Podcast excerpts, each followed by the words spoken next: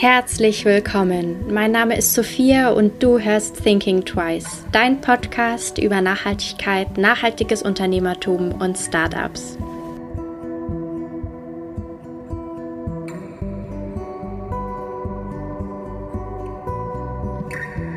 Ich hatte das Vergnügen, im Dezember mit Maria, der Co-Founderin von Mädchenflohmarkt, zu reden. Mädchenflohmarkt ist ein Marktplatz für pre-loved Mode. Zum einen kann man als Nutzerin Klamotten verkaufen, zum anderen über den Concierge-Service verkaufen lassen. Maria erzählt in diesem Gespräch davon, wie alles losgegangen ist, von der ersten Test-Webseite und was sie in ihrer Rolle als Vorgesetzte gelernt hat.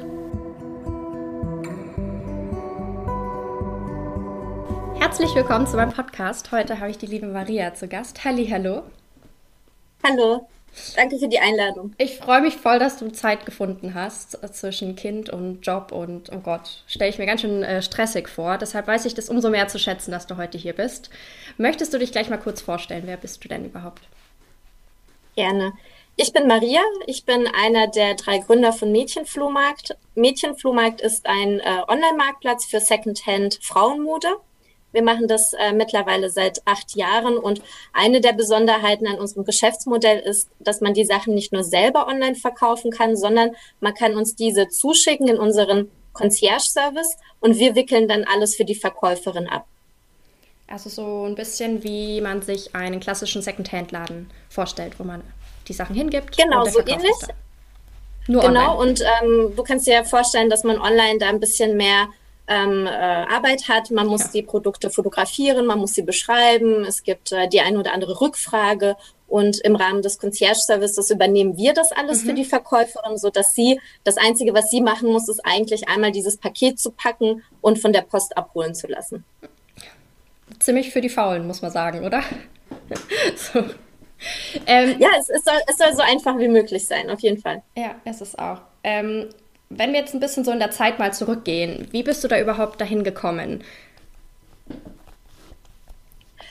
Gut, also ich, ich wusste schon ähm, gegen Ende meines Studiums, dass ich gründen möchte. Mhm. Mein, mein Vater ist äh, ebenfalls Unternehmer, also ich bin damit aufgewachsen und für mich immer so ein, so ein ähm, wichtiges Leitmotiv war immer, ein, ein selbstbestimmtes Leben führen zu können. Also als ähm, selbstständiger Unternehmer hat mein Vater natürlich immer sehr viel gearbeitet, aber er konnte es sich aussuchen, wann er arbeitet oder von wo aus er arbeitet. Ja. Und äh, das habe ich mir auch gewünscht. Ich hatte aber am Ende meines Studiums absolut keine Idee. Ich wusste nicht, was ich machen soll. Ähm, deswegen dachte ich eigentlich, es wäre ein guter, guter Start, äh, bei einem anderen Startup anzufangen und da erste Erfahrungen zu sammeln und zu schnuppern, bis ich eine Idee habe. Und ähm, eine Sache, die ich aber gemacht habe, ist, ich habe das damals schon in meinem Vorstellungsgespräch gesagt. Mhm.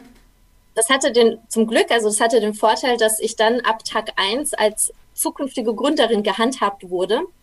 Und äh, so long, long story short, äh, meine meine damaligen zwei äh, Chefs äh, aus, dem, aus meinem ersten Unternehmen sind heute meine beiden Mitgründer geworden. Ich war bei diesem Unternehmen, ich glaube, keine zwei, drei Monate angestellt, bevor es direkt mit Mädchenflohmarkt losging. Also hat sich das alles dann wirklich sehr gut äh, zusammengefügt. Mm, das ist jetzt aber schon mutig, in einem Vorstellungsgespräch gleich zu sagen, dass man gründen möchte, weil das heißt ja eigentlich im Umkehrschluss auch, du möchtest nicht so lange im Unternehmen verbleiben.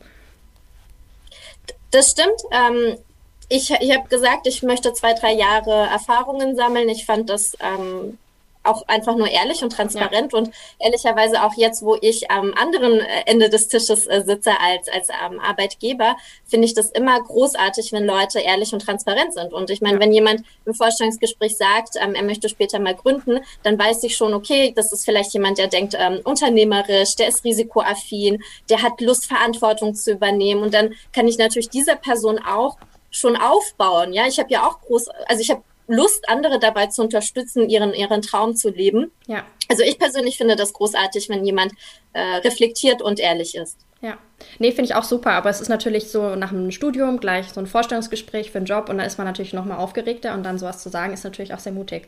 Das finde ich auch total cool und ich stimme dir dazu, dass äh, transparent und ehrlich sein. Das ist einfach sehr wichtig, vor allem so in solchen, dass auch deine Arbeitgeber eben genau wissen, wer bist du denn auch als Person, weil das sagt ja ganz viel über dich aus.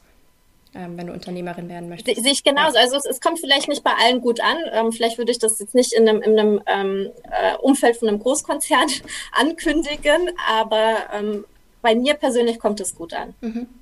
Mm, das heißt, ihr habt dann zu dritt entschieden, ihr gründet Mädchenflohmarkt. Wie ging es denn dann los? Also wie stellt man sich das dann vor? Was waren so eure ersten Schritte?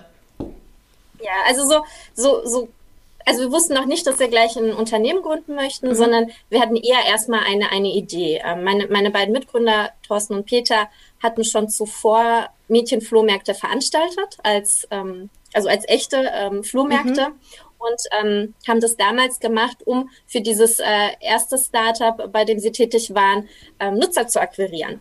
Und was passiert ist, war, dass die Veranstaltungen unheimlich erfolgreich waren, aber alles andere hat überhaupt nicht funktioniert, weil der Medienbruch zu groß war und so, dass sie dann so ein bisschen diese Idee wieder in die Schublade getan haben. Mhm.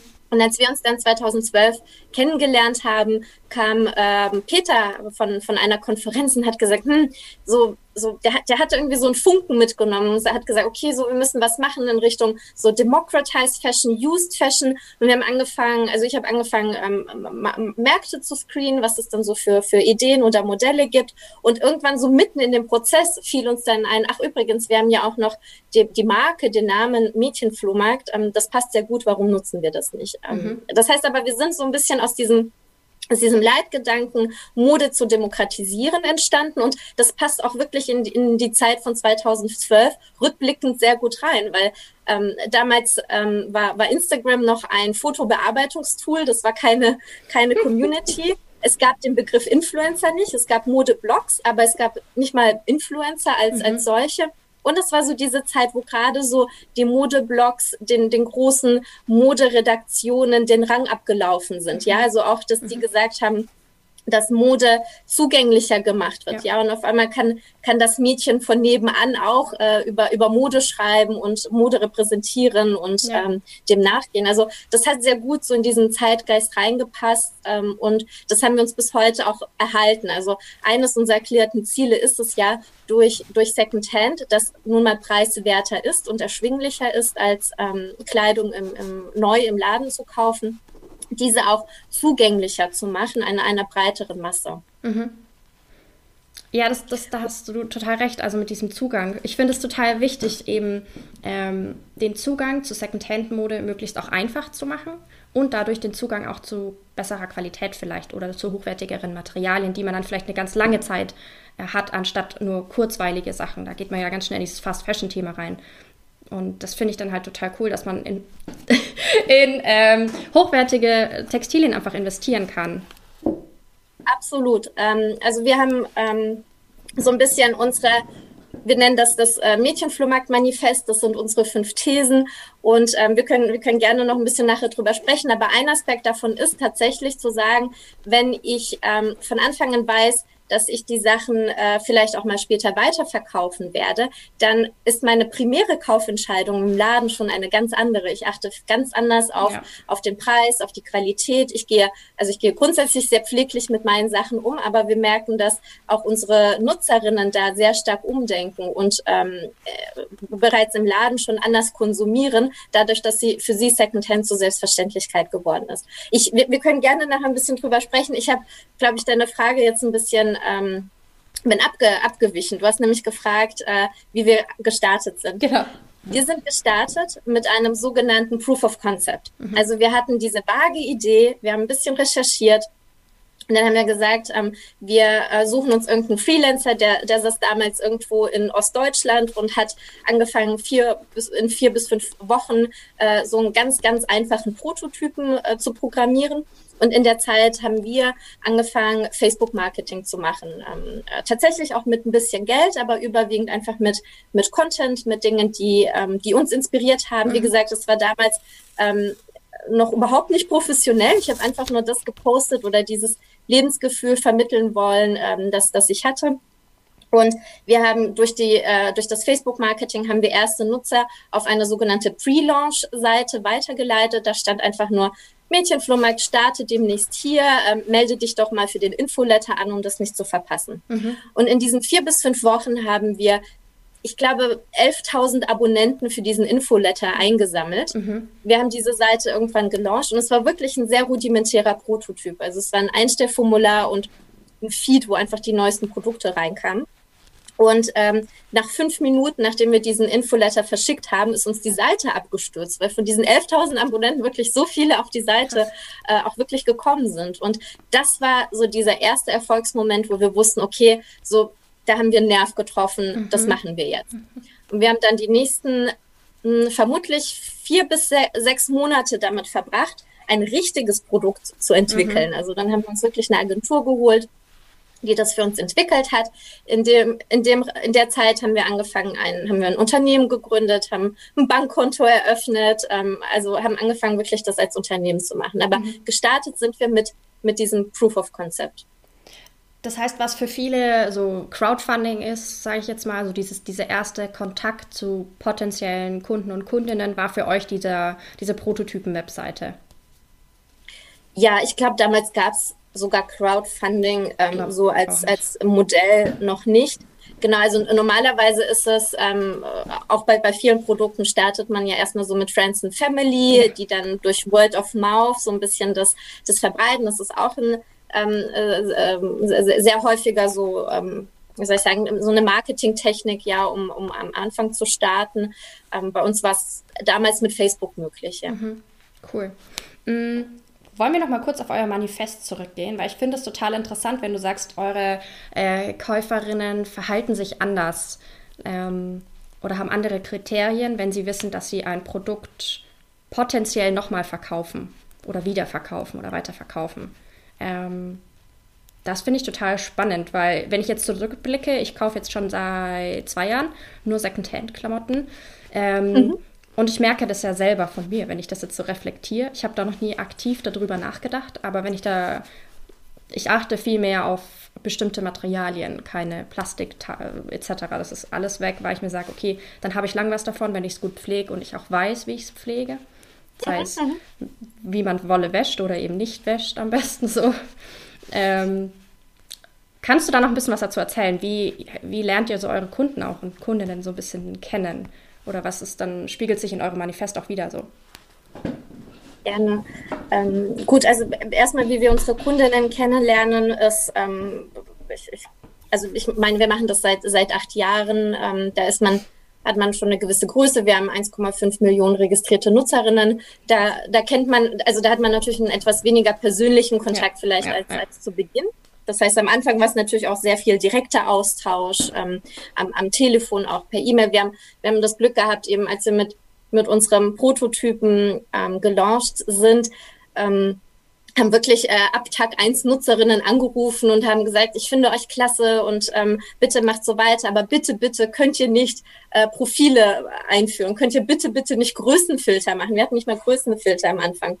Ähm, also da, da, war, da war sogar eigentlich unsere gesamte Produktagenda der ersten Wochen und Monate war einfach nur durch unsere Nutzerinnen getrieben. Heutzutage ähm, machen wir ähm, qualitative und quantitative ähm, ähm, Analysen. Das heißt also, quantitativ ist natürlich ähm, mit Hilfe von äh, Google Analytics oder mhm. anderen diversen Tools können wir ähm, auswerten, wie verhalten sich die Nutzerinnen auf unserer Webseite oder in den mobilen Apps, was, was funktioniert, was funktioniert nicht. Und äh, zusätzlich machen wir auch ähm, Umfragen und ähm, äh, so Tiefeninterviews, mhm. wo wir dann natürlich auch nochmal so in die Tiefe gehen und viel über ähm, Motivation, ähm, Wünsche, Vorbehalte, mhm. Ängste, Sorgen ähm, erfragen und da uns auch immer wieder ein bisschen nähern, ähm, wie, wie denn überhaupt so die, die Mädels und Frauen ticken. Das ist so, wie, wie wir unsere Kundinnen ähm, immer versuchen, immer besser kennenzulernen. Das wandelt sich jetzt natürlich auch immer einfach mit den Jahren. Das heißt, man kann das auch nie als, als Gesetz oder mhm, gegeben ja. äh, wahrnehmen. Und ähm, genau ein Modell vielleicht noch, um das mitzugeben. Also sehr, sehr bekannt ist, ähm, ist das äh, in, in der Marketingwelt mit Personas zu arbeiten, was wir nicht machen. Also eine Persona wäre, man, man macht eine Art äh, Steckbrief. Äh, das ist ähm, das ist äh, Lieschen Müller, ähm, die lebt in eher einem äh, dörflichen Umfeld, äh, Mutter von zwei Kindern, ähm, hat einen Hund, äh, Nettoeinkommen, pipapo. Was wir machen, ist, wir arbeiten mit einem Modell, ähm, das nennt sich Jobs to be done. Und wir fragen uns aber, okay, Lieschen Müller ähm, hat äh, nur so und so viel Zeit in, zur Verfügung ähm, in ihrem Tag, vor allem mit zwei Kindern und einem Hund. Ähm, so, was, was möchte sie welches Problem möchte sie gelöst haben, wenn sie denn an, an uns denkt? Ähm, mhm. was, was muss sie dafür tun? Ähm, was, was, wie, wie können wir das erleichtern? Also ähm, das ist ein Modell, mit dem wir arbeiten. Mhm. Ähm, ja, und äh, so das ähm, Mädchenmanifest, das ist nochmal so ein bisschen unser, unser Leitbild, ähm, wo wir gesagt haben, naja, also unsere, unsere große Vision ist es, ähm, das Shoppen und das Denken der Frauen zu verändern. Mhm. Und wir haben uns eben gefragt, wie, wie erreichen wir das? Und wie, das haben wir versucht in diesem Mädchenflohmarkt, äh, im Mädchenmanifest äh, zu, ähm, so auszuformulieren. Wenn es dich interessiert, äh, erkläre ich so ein bisschen kurz unsere, unsere, ähm, ähm, unsere Gedanken dahin. Also unsere These 1 heißt, Nachhaltigkeit muss nicht Verzicht bedeuten. Ich hoffe, das ist jetzt nicht eine sehr gewagte These für, für deine Zielgruppe, aber ich bin, ich bin so jemand, ähm, ich, ich vergleiche das mit vielleicht einer Diät oder gesunder Ernährung. So jeder weiß, was das Richtige ist. Jeder weiß, was zu tun ist. Aber es ist unheimlich hart. Es erfordert auch Disziplin und einen starken Willen, ähm, das durchzuziehen. Und wir sagen, ähm, das so ähnlich ist es auch mit dem Konsum. Man weiß eigentlich, am besten sollte man komplett auf das Shoppen verzichten, aber es ist unglaublich schwer, das in die Tat umzusetzen. Und deswegen möchten wir, und das ist unsere These 2, wir sagen, smartes Shoppen heißt weitergeben. Also wir sagen, okay, wenn du zumindest nicht auf den ähm, gelegentlichen äh, Sale oder ähm, Shopping-Einkauf auf der ähm, Haupteinkaufsstraße deiner Stadt nicht verzichten möchtest, dann kannst du zumindest das, was du tun kannst, ist das, was in deinem Kleiderschrank liegt und was du nicht trägst, das kannst du zumindest weitergeben. Mhm. Das heißt, du kannst es deiner Freundin geben, du kannst es spenden und eben du kannst es auch weiterverkaufen und einen Teil deines Geldes wieder zurückbekommen. Mhm. Das ist aber auch ein, eine Lösung von vielen. Und auf diese Weise wollen wir ähm, ähm, ein Bestandteil des täglichen Lebens werden. Also es soll zur Selbstverständlichkeit ähm, werden. Und das sehen wir einfach auch an, also ich sehe das an meinem eigenen Verhalten, ich sehe das aber auch im Verhalten unserer Nutzerinnen, die das schon über Jahre hinweg mit uns machen, die ähm, schon, für die ist das schon so selbstverständlich, dass sie früher oder später ihre Kleidung weitergeben werden dass sie schon, wenn sie die primäre Kaufentscheidung im Laden treffen, ähm, das schon im Hinterkopf haben. Das heißt also, ich achte viel mehr auf Qualität, ich achte auf den Preis, ich ähm, gehe pfleglich mit meinen Sachen um, weil ich dann diese Sache früher oder später irgendwann mal auch weitergeben möchte. Und wenn man das noch weiter spinnt, These 4 ist, so wird auch der Geldbeutel geschont. These 4 ist, ähm, man, man kann es auch mit einem mit dem Kauf eines Neuwagens vergleichen. Also ich wohne hier in Stuttgart, äh, Benstown, ähm, und ähm, hier ist es so ein bisschen gängiger Vergleich. Jeder weiß einfach, wenn man einen Mercedes kauft, dann hat er einen sehr geringen äh, Preisverfall. Aber man weiß auch, dass ein Neuwagen auf den ersten Kilometern den größten Wertverlust hat. Mhm. Und so ist es auch bei Mode. In dem Moment, wo du das Preisschild abschneidest, hat dieser Artikel den größten Wertverlust erfahren. Das heißt, im Umkehrschluss, wenn du in erster Linie Secondhand äh, konsumierst, und äh, der Artikel hat schon ähm, äh, 50 Prozent zum Beispiel Wertverlust erfahren. Und wenn du in erster Linie Secondhand konsumierst, ähm, dann kannst du die Sachen eigentlich für denselben Preis weitergeben, weiterverkaufen, wie du ursprünglich bezahlt hattest. Und das macht das Ganze zu einem Nullsummenspiel oder wie ich das gerne nenne, der unendliche Kleiderschrank äh, rückt in, in unmittelbare Nähe. Und ich habe das auch selber gelebt. Ich habe, ähm, wie du wie du eingangs erwähnt hast, ich habe jetzt mittlerweile einen zweijährigen Sohn und ich habe von Anfang an fast alle Babysachen, äh, die man benötigt, äh, Secondhand gekauft und ich habe sie wirklich in der Regel eigentlich für denselben Preis ähm, weiterverkauft bekommen, den ich ursprünglich gezahlt hätte. Wahnsinn. Ja, ich ja. finde es ich find's auch interessant, weil wenn ich jetzt meinen Kleiderschrank zum Beispiel anschaue, es gibt ja viele, die machen dann solche Rückblicke, so ähm, Rewear, also trage etwas so ganz, ganz oft und zeigen dann Bilder von ja. acht Jahren. Kann ich gar nicht in meinem Fall, weil ich bin auch jemand, der seinen Kleiderschrank irgendwie so weiterentwickelt und immer mehr zu meinem Stil irgendwie oder meinem Selbst sozusagen entwickelt. Ähm, deshalb finde ich das total interessant, was du gesagt hast ähm, mit, der Veränderung, mit diesem unendlichen Kleiderschrank und weil ich da voll zustimmen kann, so von den Sachen her. Und ähm, ich finde auch, dass es kein Verzicht ist, tatsächlich Secondhand-Mode zu kaufen. Im Gegenteil, ähm, weil man sich einfach unglaublich viele Sachen leisten kann, die man sich normalerweise nicht leisten könnte. Von der Qualität finde ich zum Beispiel, das ist bei mir so der Hauptfaktor und natürlich Nachhaltigkeit. Das muss, da muss man, glaube ich, nicht drüber reden.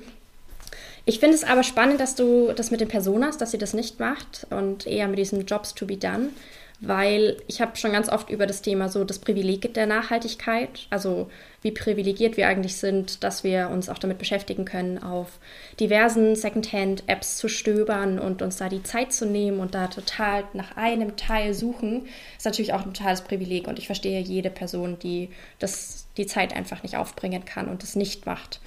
Ähm, und wenn ihr euch dann aber an diesen Jobs oder an den Problemen oder an das, was sie, was sie braucht, um ähm, eure Webseite sozusagen zu integrieren in den Alltag, darauf fokussiert. Das ist natürlich dann super. Genau, also wir, ähm, also bei uns ist Nachhaltigkeit natürlich auch ein sehr ähm, primäres Motiv, auch für unsere Nutzerinnen, aber es ist nicht das einzige. Also wir sagen auch, oder mein, mein Mitgründer Peter sagt immer, das Leben ist zu kurz für hässliche Dinge.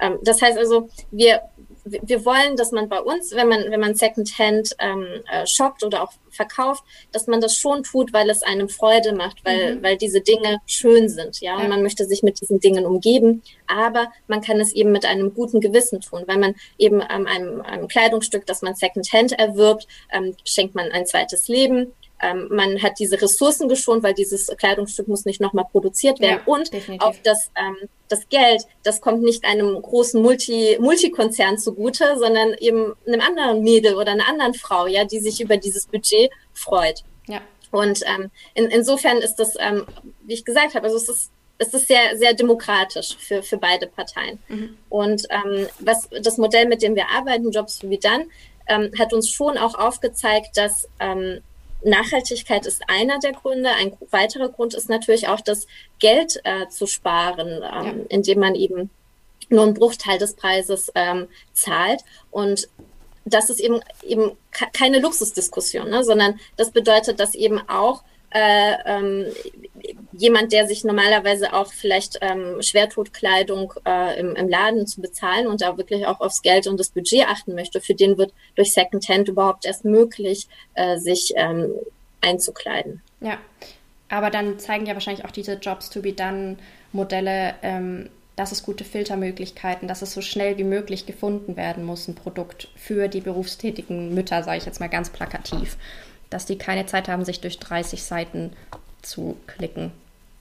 So ist es. Aber ähm, ich bin auch ein äh, total produktgetriebener Mensch. Also ich bin wirklich mein, mein eigener bester Kunde. Du würdest mich immer in den Top 20 Listen der Käufer und Verkäufer ähm, finden. Und für mich ist es tatsächlich auch eine eine der, der wichtigsten Funktionen unseres, äh, unserer Plattform, eben ähm, durch gute Produktempfehlungen das auch zugänglicher und mhm. einfacher zu machen, die Dinge zu finden, die auch für einen wirklich relevant sind. Ich meine, ähm, du findest bei uns auf der Startseite, findest du natürlich auch immer so, so ähm, ähm, populäre ähm, Marken, die zum Träumen einladen, also zum Beispiel so die Chanel-Tasche. Ich habe früher jahrelang als Studentin von einer geträumt, ähm, aber das ist nicht für jeden überhaupt im Rahmen des Möglichen auch, nicht für jeden ja. relevant. Und um, unser, unser, unsere Herausforderung ist es natürlich dann auch, ähm, wenn für dich Chanel nicht relevant ist, dir das überhaupt nicht erst anzubieten.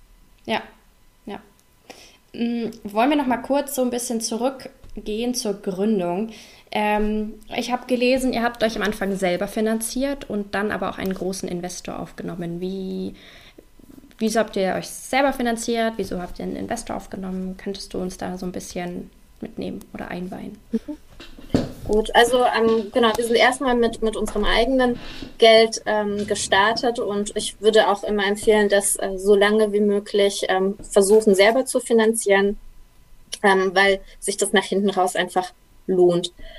Ähm, wir hatten das Glück, dass einer meiner Mitgründer, äh, der Peter, der hat ähm, zeitgleich eigentlich zur Gründung von Mädchenflohmarkt sein erstes äh, Startup äh, verkauft mhm. und hatte dadurch äh, ein bisschen Budget zur Hand, äh, das er gleich in Mädchenflohmarkt reinvestiert hat. Das war ein großer Zufall. Mhm. Dadurch konnten wir eben zum Beispiel auch ähm, schon von Anfang an mehr Facebook-Ads ähm, schalten, ähm, ja, also eigentlich ursprünglich, ich glaube, das war unser ein, größter Kostenposten, weil wir waren zu dritt, wir hatten keine Mitarbeiter, das erste halbe Jahr nicht. Also ich glaube, wir haben wirklich das alles Geld, was wir hatten, haben wir für den ähm, Entwickler in, in, in Ostdeutschland verwendet und eben ähm, für Facebook.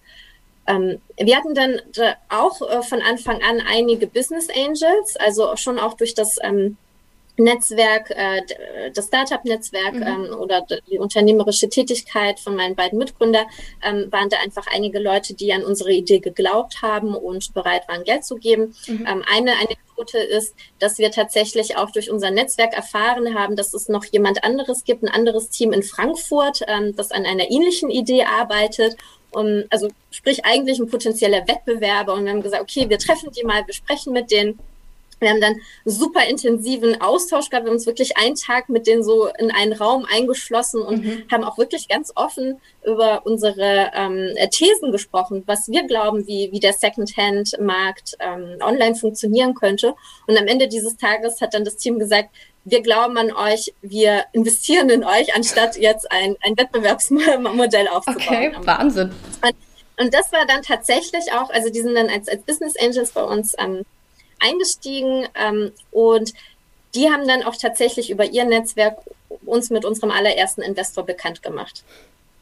Es gibt manchmal so lustige Zufälle. Das ist total cool. Aber dann müssen die ganz schön begeistert gewesen sein von eurer Idee. Ja, also ja, wir waren natürlich auch begeistert von, von dem Team, sonst hätten ja. wir ja auch nicht äh, uns mit denen äh, zusammengetan. Aber ähm, das war zum Beispiel auch einfach eine ganz ganz schöne Erfahrung. Also wir haben auch im, im Laufe, wir machen das jetzt schon acht Jahre und im, im Laufe der Zeit kam, gab es immer wieder ähnliche Modelle, die auf den Markt kamen und wir haben immer versucht, ähm, einfach im, im Gespräch zu sein mit, mit den anderen Teams, weil wir ja doch alle irgendwie an, an einer großen Sache arbeiten. Ne? Wir wollen Secondhand in, in die Masse bringen, wir wollen es zur Selbstverständlichkeit machen und jeder vielleicht so ein bisschen auf seine Art und wir haben da immer versucht, ähm, ähm, respektvoll in, in Kontakt zu sein mit mhm. allen. Mhm. Mm, das heißt, du würdest es auch potenziellen Gründerinnen und Gründern empfehlen, erstmal nur mit dem eigenen Kapital voranzuschreiten und dann Investoren aufzunehmen und Investorinnen. Genau, also ähm, es, es hängt auch sehr stark vom, vom Modell ab. Also wenn man, wenn man kein kapitalintensives Modell hat, ist es immer besser, ähm, vielleicht sogar das komplett von Anfang an äh, selber zu finanzieren, wenn man dann einfach alleiniger ähm, Gesellschafter und Entscheider ist äh, von ja. dem Unternehmen. Nicht, für, nicht jedes Unternehmen benötigt auch eine Finanzierung. Ähm, und dann gibt es natürlich auch am anderen Ende sozusagen des Spektrums sehr kapitalintensive Unternehmen, wo ähm, tatsächlich auch die Gründer Geld aufnehmen, bevor sie überhaupt erst starten. Ja. Ähm, das ist aber ein anderes Szenario. Also das sind häufig ähm, schon Gründer mit einem äh, Track Record, die was vorweisen können, die haben bereits ein Netzwerk. Das heißt also, ja. die ähm, verkaufen ja ihre Geschäftsidee, die nur auf dem Papier ähm, existiert. Ähm, da, da muss man schon ähm, bestimmte Erfahrungen mitbringen, um überhaupt das glaubwürdig ähm, verkaufen zu können. Ja. Das heißt also, wenn man, wenn man erstmal jung ist und startet, ähm, sollte man das immer mit, mit eigenem Geld machen, weil natürlich, wenn du Investoren reinholst, und da gibt es unterschiedliche Modelle. Du hast jetzt über Crowdfunding gesprochen, ich habe über Business Angels gesprochen, dann gibt es ähm, professionelle äh, Venture Capitalists, ähm, die ähm, natürlich dieses Geld auch irgendwann wieder äh, zurückhaben möchten und dann mit einem sogenannten Multiple. Im Idealfall ist das ein Multiple äh, von zehn, also die bekommen ihr zehnfaches Investment früher oder später zurück. Und in dem Moment, wo du eben dir so jemanden reinholst, weißt du eigentlich, du wirst früher oder später dein Unternehmen verkaufen müssen. Also sehr wahrscheinlich auch verkaufen müssen. Es gibt einige Gründer, die kaufen das selber zurück, aber ähm, das ist eher, eher die Ausnahme. Ähm, du hast, ähm, du gibst dafür Anteile ab. Das heißt also, ähm, die äh, Investoren haben auch ein Mitspracherecht und ähm, viele Gründerteams ähm, begeben sich dadurch natürlich auch in eine gewisse Abhängigkeit. Also ja. wenn du sagst zum Beispiel, du nimmst erstmal ein Budget von einer Million auf und entweder schaffst du es mit dieser einen ersten Million Break-Even zu gehen ähm, oder du schaffst es eben nicht. Und wenn du es nicht schaffst, dann brauchst du eine Nachfinanzierung oder eine nächste Finanzierungsrunde. Und dann hängst du sozusagen immer am Tropf und versuchst irgendwie mhm. eine, eine Runde nach der nächsten abzuschließen. Ja. Ähm, also das ist super individuell. Da gibt es, glaube ich, kein, ähm, so, äh, keine eine mhm. Lösung, die, die für alle passt. Nee, ich finde es auch immer einfach nur spannend, was so die Gründerinnen und Gründer so sagen aus ihrer Meinung auch so rückblickend, was sinnvoll war oder nicht oder wie auch immer. Mm, was sind denn so, könnt ihr das schon sagen oder kannst du das schon sagen, was so eure Ziele dieses Jahr sind? So, es ist noch ganz frisch, aber. Ja, gut, ähm, also wir haben natürlich ähm, äh, wirtschaftliche Ziele, wo wir sagen, wir wollen bestimmten Umsatz erreichen, wir wollen bestimmte, ähm, für uns zum Beispiel ein ganz wichtiger ähm, Key, äh, KPI, also Key Performance Indicator, ist, ähm, wie viele Produkte werden auf der Plattform mhm. eingestellt, weil am Ende des Tages nur, wenn wir mehr Produkte auf der Plattform haben, können wir auch mehr davon äh, verkaufen auf dem Marktplatz. Also natürlich haben wir, haben wir wirtschaftliche Ziele. Ähm, was vielleicht ein bisschen interessanter ist, ist, wir haben letztes Jahr ähm, einen sehr intensiven Strategieprozess durchlaufen. Ein Teil davon habe ich vorhin schon so ein bisschen angerissen. Das war wirklich auch äh, unsere Kundinnen noch mal ein bisschen besser kennenzulernen mhm. äh, mit Hilfe von unterschiedlichen Umfragen oder Modellen. Und ein Aspekt davon war aber auch noch mal so ein bisschen ähm, in uns äh, zu kehren und zu sagen, okay, wir sind gestartet, weil wir diese, diese große Vision hatten. Das sind unsere Werte. Mhm. Wie, wie wollen wir das konkret äh, leben und umsetzen? Und was äh, zumindest für mich zum Beispiel dieses Jahr auch sehr, sehr im Vordergrund steht, ist, ich als überwiegend produktgetriebener Gründer, also ich, ich, ich brenne wirklich leidenschaftlich dafür, möchte aber dieses Jahr auch ein bisschen mehr ähm, ähm, Fokus auf die Organisation setzen. Ähm, mhm. Wir haben gesagt, was uns Gründer auch inspiriert, ist, ähm, nicht nur ein tolles Produkt für unsere Kundinnen zu bauen, sondern auch, wir wollen ein tolles Arbeitsumfeld für unsere Mitarbeiter.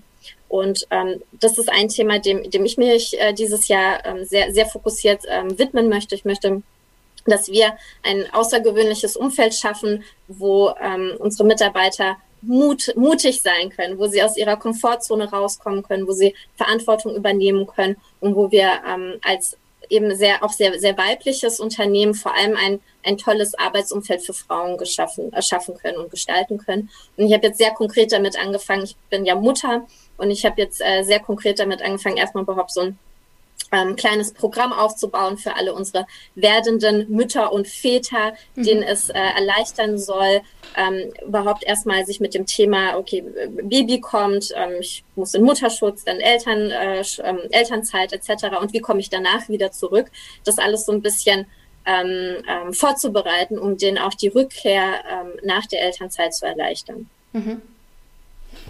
Das finde ich ein super wichtiges Thema auch, weil ich habe auch manchmal das Gefühl, so, da wird wenig drüber geredet, da wird, da kriegt man wahrscheinlich einen Stapel Papiere vom Amt, die man unterschreiben muss und ausfüllen darf und dann kann man irgendwann wieder zurückkommen in den Job.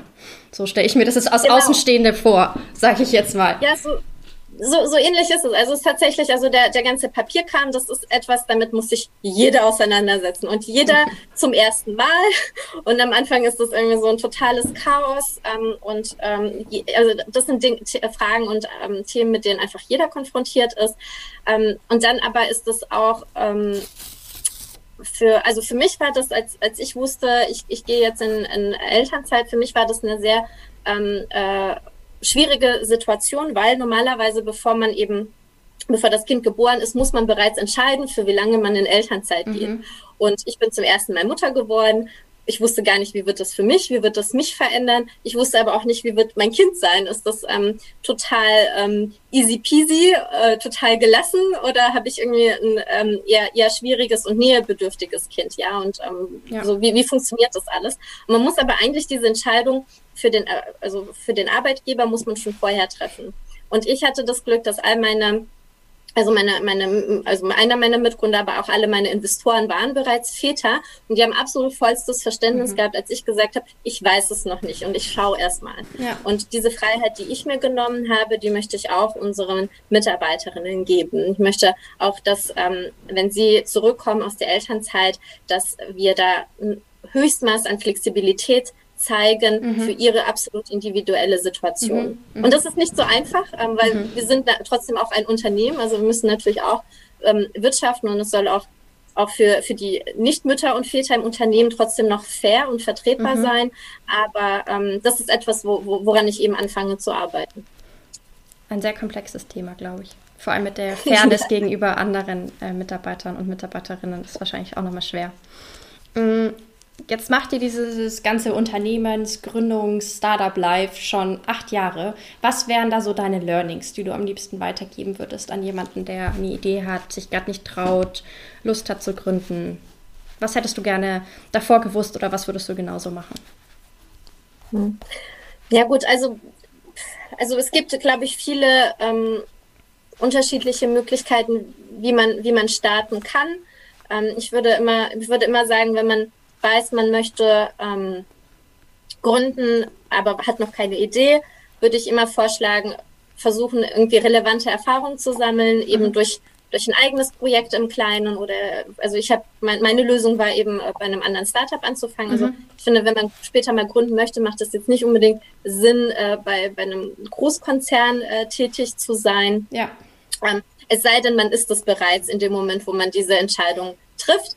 Ich würde immer empfehlen, das erstmal versuchen, ähm, nebenher zu machen, also nicht gleich den Job hinschmeißen mhm. und ähm, ähm, dann auch mit, mit, mit diesem Existenzdruck äh, dahinter ähm, versuchen, das aufzubauen, sondern immer am Anfang erstmal ähm, das nebenher und aus, aus eigenen Mitteln. Ja. Ähm, und die besten ersten Kunden sind nun mal Friends and Family, ähm, von denen kriegt man viel Feedback. Ähm, man, man sollte immer, wenn man eine Idee hat, auch ähm, anfangen, einfach darüber zu sprechen, sich zu trauen. Ähm, das passiert in der Regel es passiert nicht, dass äh, jemand anderes dann einfach deine Idee klaut und es viel besser macht. Also, weil das ist eben der Unterschied äh, zwischen, ähm, zwischen Träumern, ja, und den Menschen, die das tatsächlich durchführen, ist ja eben dieses Machen, ins Machen zu kommen. Ja. da braucht man keine, keine Angst haben. Und man kriegt unglaublich viel wertvollen äh, Input und Feedback. Und ähm, wenn ich jetzt auf meine Zeit so ähm, zurückdenke, ich glaube, was, was ich äh, massiv unterschätzt habe, ist, ähm, tatsächlich die ersten ähm, Mitarbeiter, die man dann für mhm. sich gewinnt. Ähm, also wir haben, ich glaube, das erste halbe Jahr ähm, das komplett alleine gemacht. Ähm, und vor allem, also Thorsten und Peter waren noch operativ äh, in dem anderen Startup äh, gebunden und tätig. Das heißt, ich habe das erstmal operativ komplett alleine gemacht. Das war so, das war schon tough. Also ich war so durch, dass ich ähm, öfters am Morgen aus Versehen das Bügeleisen angelassen habe, als ich die Wohnung verlassen habe, weil, oh weil einfach das war zu viel. Ähm, und ähm, ich war unheimlich ähm, verzweifelt zu dem Zeitpunkt, als wir dann gesagt haben, okay, wir holen uns die erste Mitarbeiterin. Und ähm, sie war großartig, aber was ich unterschätzt habe, ist, der erste Mensch, den du einstellst, das ist ein quasi Mitkunde auch auf deinem Papier. Und diese, dieser Mensch wird später ähm, für alle weiteren ähm, Leute, die du ins Team holst, ist das der Maßstab. Und dieser Mensch wird auch eine Legende, ein Teil deiner Legende deines Unternehmens. Das heißt mhm. also, es ist nicht nur wichtig, jemanden zu haben, der dir ähm, fachlich äh, hilft und ähm, dich unterstützt, sondern der Mindset und die Persönlichkeit dieser Person muss, mhm. muss zu dir oder zu dem Unternehmen passen. Mhm. Ähm, weil alle anderen werden sich später nicht nur an dir, sondern eben auch an deinen ersten Mitarbeitern ähm, orientieren. Und äh, das habe ich absolut unterschätzt. Mhm. Finde ich jetzt total spannend, dass du es sagst, weil ich glaube, das ist das erste Mal oder eines der ersten Male, dass auch das Thema Personaleinstellung so die das ist bestimmt ein ganz merkwürdiges Gefühl, dann auch auf einmal äh, Vorgesetzter zu sein oder eine Vorgesetzte. Und die Rolle hatte man ja davor noch nie. Ja, ja, also es ist, es ist auch eine, ähm, eine andere Beziehung. Ne? Also ähm, wie, wie man auch, äh, also als Gründer wächst man mit der Zeit auch einfach rein mhm. ähm, in, in die Rolle. Zuerst vielleicht eines Vorgesetzten, dann später auch äh, wirklich eine, ja, so auch, also Vorgesetzte weisen häufig an. Und früher oder später, wenn man sich weiterentwickeln möchte, man ja eher die Leute ähm, weiterentwickeln, ähm, mhm. motivieren. Ähm, also ist eher, was man so unter dem Begriff äh, Führung versteht. Und in diese Rolle wächst man rein. Das heißt also, natürlich am Anfang ähm, ähm, ist, ist das eine andere Beziehung, die du, die du zu deinen Mitarbeitern hast. Ich glaube, ich habe auch so ziemlich alle Fehler aus dem ähm, Führungs-ABC gemacht, äh, die man machen kann. Also ich habe es wirklich auf die harte Tour lernen müssen. Ähm, aber am Ende des Tages ähm, lernt man ja auch meistens äh, nur so wirklich auch dazu. Definitiv, definitiv. Mm, ich glaube, also es war jetzt auch meine allerletzte Frage. Ich finde es auch ein ganz gutes Schlusswort für alle potenziellen Gründer und Gründerinnen, dass man in die Rolle rein wächst und da keine Angst haben muss davor. Ich werde natürlich eure ganzen äh, sozialen Kanäle verlinken, eure Webseite etc., damit die Hörerinnen und Hörer euch finden können. Bedanke mich von ganzem Herzen von deine, für deine Zeit und wünsche noch einen ganz dir. schönen Hat Tag. Hat Spaß gemacht. Ja auch. Danke dir auch. Ich hoffe, dir hat diese Folge gefallen. Wenn ja, erzähle es gerne weiter an andere wundervolle Menschen, Freunde, Familie und lass es sie wissen. Du kannst mich auch sehr gerne bewerten und dann freue ich mich aufs nächste Mal.